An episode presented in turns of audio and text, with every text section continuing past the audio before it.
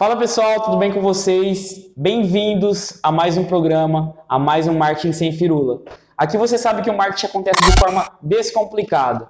Hoje eu estou recebendo uma convidada muito especial, a Bia Manganelli, e hoje a gente vai bater um papo sobre Instagram, sobre empreendedorismo. Fica ligado que hoje o programa está imperdível. Roda a vinheta, produção.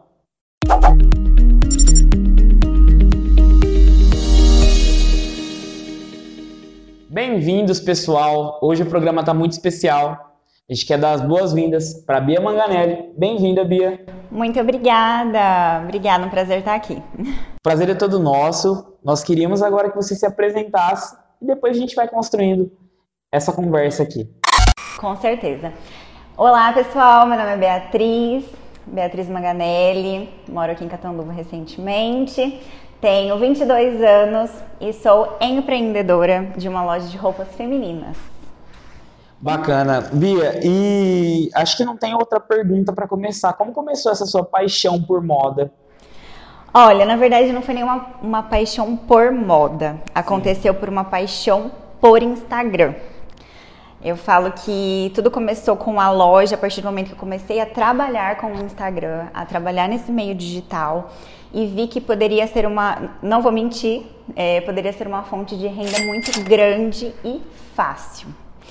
Então, na verdade, eu comecei fotografando para outras lojas de roupa feminina e via que quando elas postavam a roupa que eu usei, ou eu mesma postava no meu próprio Insta Instagram essas roupas, elas tinham um retorno muito legal.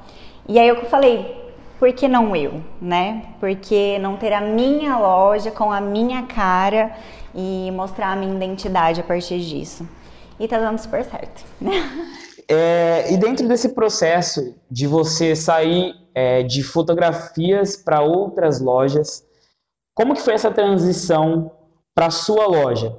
Você teve muita dificuldade ou isso estava tão, você estava tão acostumada a fazer isso já que foi meio que no feeling mesmo, automático? Eu acho que a maior dificuldade é porque quando a gente acha que a gente vai montar um negócio, é só fotografar, colocar, você compra a 10, você vende por 20, a gente na nossa cabeça a gente acha que é isso e esquece de tudo que tem por trás do empreendedorismo. Que não é só o produto, não é só a foto, não é só postar aquela fotinha lá que você vai vender. Você precisa conhecer o seu cliente, você precisa conhecer o seu público, o seu nicho principalmente. Então eu tive muita dificuldade nisso, em ter essa, esse feeling de entender para quem eu gostaria de vender. E quando você começou o projeto da loja, você ainda fotografava para outras lojas, certo? E, e depois, quando você pegou e você falou, já era, agora é minha vez. Então, foi um processo assim. Eu já tinha essa, esse interesse, né, essa vontade. E, mas continuei fotografando, e aí a gente ficava esperando quando cair do céu, sabe?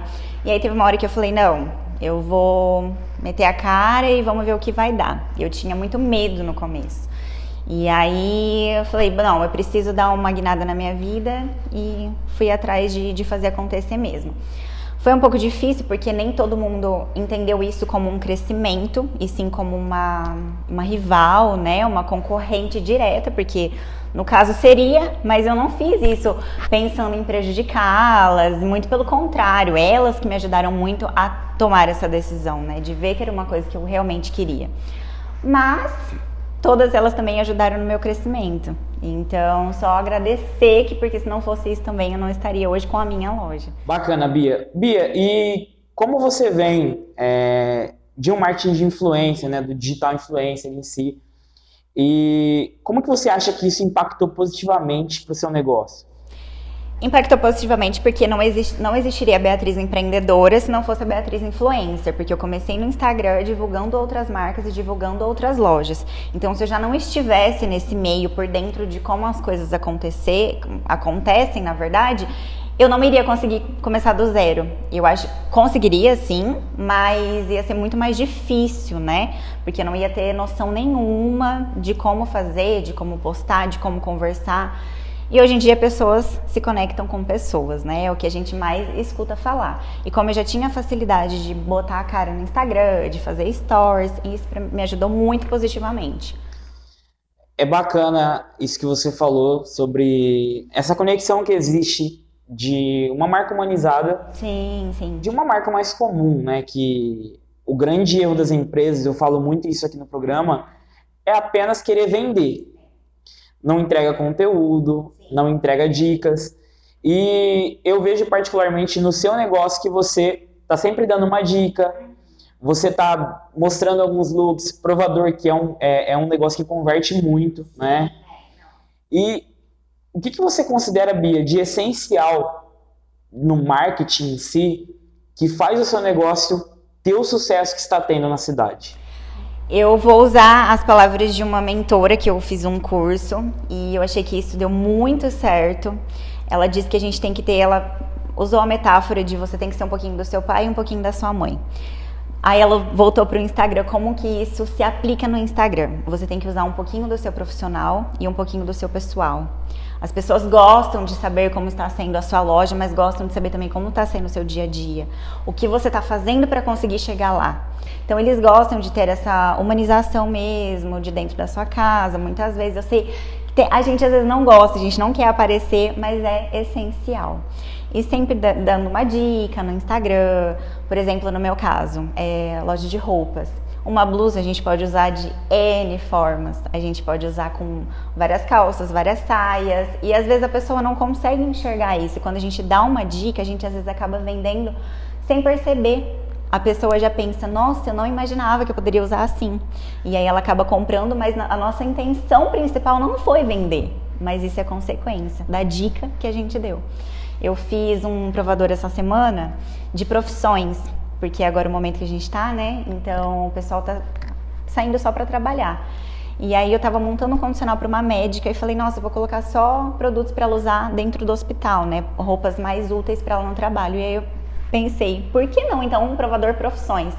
Eu vendi todas as roupas que eu mostrei. Porque aí eu falei, você não precisa trabalhar é, desmotivada, desarrumada, quando você coloca uma roupa que você se sente bonita, você muitas vezes você acaba trabalhando até melhor. E aí elas enxergaram nisso. E todas compraram, eu postei para a veterinária, a veterinária comprou, eu postei para a professora, a professora comprou, e isso é muito gratificante. Elas atenderem essas dicas e confiarem principalmente. Bia, que bacana. É, a gente chama isso no marketing de prova social é quando a gente traz uma situação do, do cotidiano para uma realidade e isso realmente tem um poder de conversão muito grande. É, outra pergunta que eu tenho para te fazer, talvez seja uma das perguntas assim é, que todo mundo tem curiosidade de saber.